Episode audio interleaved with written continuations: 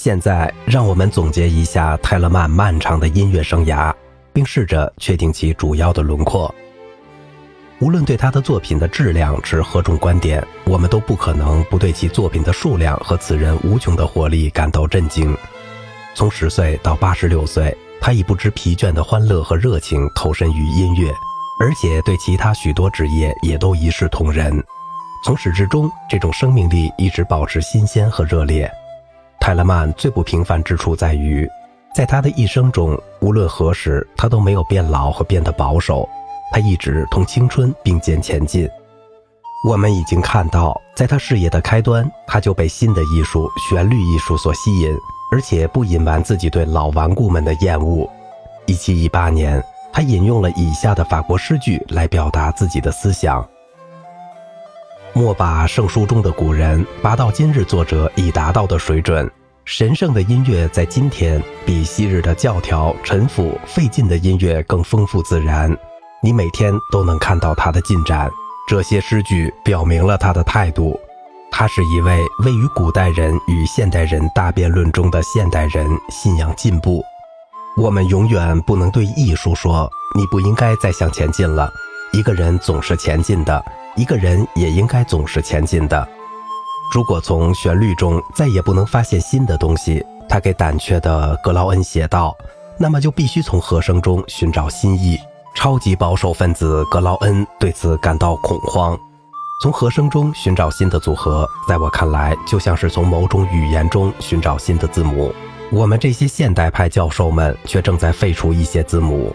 是的，泰勒曼写道：“他们告诉我，一个人不要走得太远。对此，我的答复是：如果一个人想真正配得上音乐大师这一称号，他就必须进入到最深处。”在我的音程体系中，我希望证明的正是这点。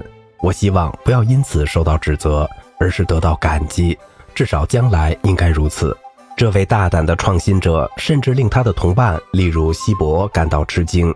希伯在他的《论音程》一书的序言中写道：“他同泰勒曼在汉堡的相识，使他更加坚信他的体系的正确性，因为他写道。”我从这位伟人的作品中发现许多具有不同寻常特点的音程。很久以来，我就在我的音程体系中包含了这些特点，但我却不相信它是切实可行的，因为我从未在其他作曲家的作品中见过它。